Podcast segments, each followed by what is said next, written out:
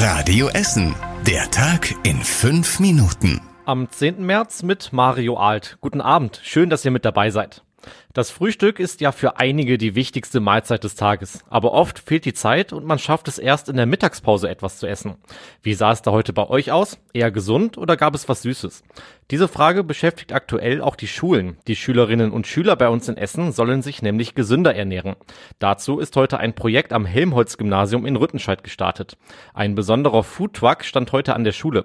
Unsere Radio Essen Stadtreporterin Mona Belinski hat sich das vor Ort mal angeschaut. Statt Rosinenbrötchen und Schokocroissants gehen hier am Helmholtz-Gymnasium in Rüttenscheid heute Gemüsemuffins und Vollkornstullen über die Theke. School Food for Change heißt das Pilotprojekt, was sich an deutschen Schulen und Kitas für gesundes Essen einsetzt. Seit heute Morgen ist hier im Foyer im Helmholtz-Gymnasium ein Stand mit Essensangeboten aufgebaut, die auf Nachhaltigkeit und gesunde Alternativen setzen. Bei den Schülerinnen und Schülern kommt das gut an. Sie sagen, sie würden sich das öfter wünschen. Probieren dafür heute jeder. Danach können die Schülerinnen und Schüler abstimmen, von was sie gerne in Zukunft mehr sehen wollen würden. Wann das gesunde Essen hier aber wirklich in den Kiosk der Schule kommt, ist noch nicht klar. Der Frühling steuert auf unsere Stadt zu. Bald wird es hoffentlich wieder sonnig und vor allem etwas wärmer. Dann ist es auch immer wieder schön, in einem Café draußen zu sitzen und das Wetter zu genießen. Damit das weiterhin möglich ist, haben die Politiker im Verkehrsausschuss über die weitere Nutzung von Parkplätzen für die Außengastronomie diskutiert. Die Stadt Essen hat dazu neue Regeln vorgeschlagen. Die orientieren sich an denen aus der Corona-Pandemie. Da war die Idee zum ersten Mal umgesetzt worden, weil die Gastronomen viele Auflagen erfüllen mussten. Jetzt sollen Cafés, die auch Mittagstische anbieten, jeweils zwei Parkplätze vor ihrem Lokal nutzen können.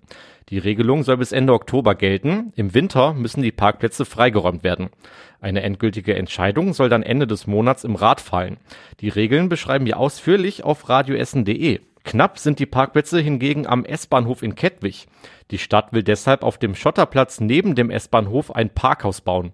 Die Politiker im Verkehrsausschuss haben jetzt 300.000 Euro für die Planung freigegeben. Autofahrer sollen im Parkhaus weiterhin kostenlos parken dürfen. Aktuell gibt es an der Stelle rund 45 Stellplätze, gebraucht werden aber 120. Das neue Parkhaus soll rund 4 Millionen Euro kosten und im Herbst 2025 fertig werden. Für den Bau bekommt die Stadt rund 2 Millionen Euro Fördergelder vom VRR. Wer lebt wo in der Stadt und verdient wie viel? Antworten auf diese Fragen liefert eine neue Statistik der Stadt Essen. Die hat erneut die Daten der Agentur für Arbeit ausgewertet. Wenig überraschend ist, dass die meisten Spitzenverdiener in Bredeney, Stadtwald und Harzopf leben. Die mit dem geringsten Einkommen leben im Ostviertel, im Nordviertel, in der Innenstadt und in Altendorf. Allerdings leben dort auch viele Menschen, die zwischen 2 und 4.000 Euro verdienen. Spannend wird es insgesamt bei den mittleren Einkommen. Da wohnen die meisten in Berge Borbeck, Altenessen und Vogelheim. In Rüttenscheid und im Westviertel leben dann viele Menschen, die schon über dem Durchschnitt verdienen, aber noch nicht zu den Spitzenverdienern gehören. Es ist wohl der ungewöhnlichste Drive-In der Geschichte. Der Prozess um einen Drogenhandel bei uns in Essen ist heute zu Ende gegangen. Eine Bande von Drogenhändlern hat über mehrere Jahre Kokain, Ecstasy und Marihuana verkauft. An einem Waldstück in Altenessen haben sie die Drogen aus dem Fenster einer Wohnung und eines Wohnwagens verkauft und so fast 800.000 Euro verdient. Die Köpfe der Bande sind zwei Brüder. Der eine wurde schon Ende Januar zu fünf Jahren Haft verurteilt. Der andere wurde heute vor dem Landgericht in Rüttenscheid zu acht Jahren Gefängnis verurteilt. Zudem muss er eine Geldstrafe zahlen. Dafür wird unter anderem sein weißer Mercedes AMG versteigert.